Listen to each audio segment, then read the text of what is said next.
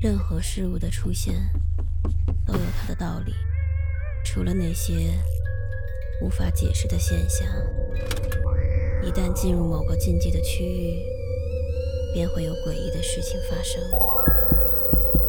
五分钟倒计时，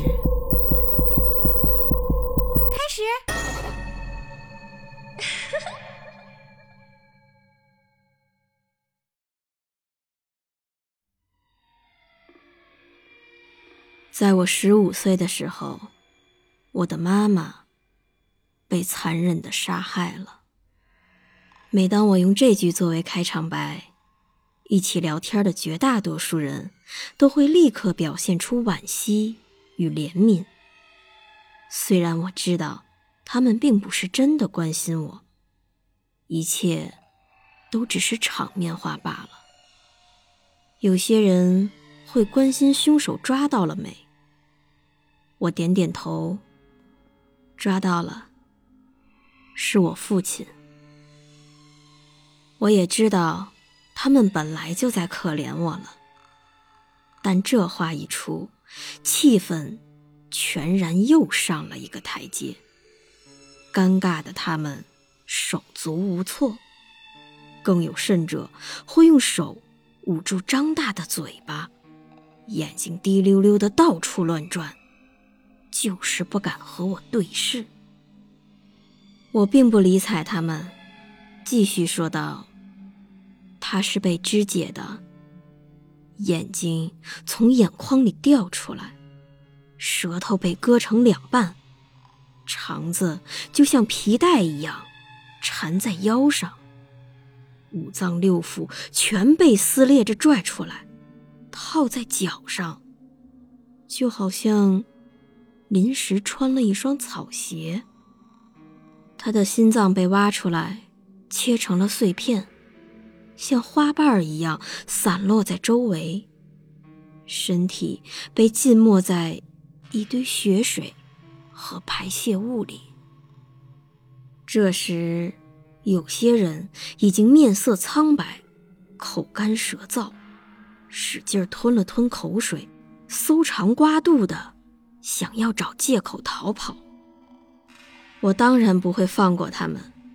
我就是要让他们知道，我的母亲是多么的可怜，我多么恨那个杀害他的凶手，也就是我爸。凶手花了很长时间，折磨了他十几个小时，薄薄的刀片割遍他的全身。你听说过凌迟吗？对，就是凌迟，一片片的，历经千刀万剐，肢解也是在死前进行的。我根本无法想象那种痛苦，那根本就不是人能承受的。说到这儿，他们已经没有退路了。如果站起来直接就走。那就已经不是不礼貌的问题了。他们将受到的是心灵以及道德的谴责。通常，他们只会长叹一声，然后对我所说的每一句话都点头认同，像狗一样，同情的大眼睛凝视着我的脸，却仍然不敢看我的眼睛。我恨我的爸爸，我真的恨他。但是我做的这些不是为了报复他。我恨他从我记事起就把我像皮球一样在地上踢来踢去。我恨他隔三差五就对我拳脚相加，每次几乎都把我打得奄奄一息，身上的伤从来都没有愈合过。满身都是青紫和流着血的伤口，我恨他骂我没用，又蠢又丑，所有这世界上恶毒的字眼，他全部都丢给了我。可即使是这样，他就该死吗？不，他不能死。我要让他为自己所做的。付出代价。每天、每分、每秒，腐烂的灵魂会不断的吞噬他。我要让他慢慢的在痛苦和挣扎中老去，一刻都不能让他消停。但是，他不能死。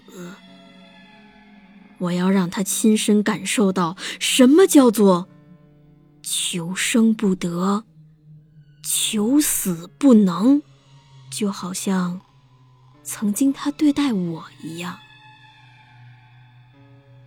我妈妈很心疼我，她觉得我爸应该去死。我妈一个人就决定了，我爸该死。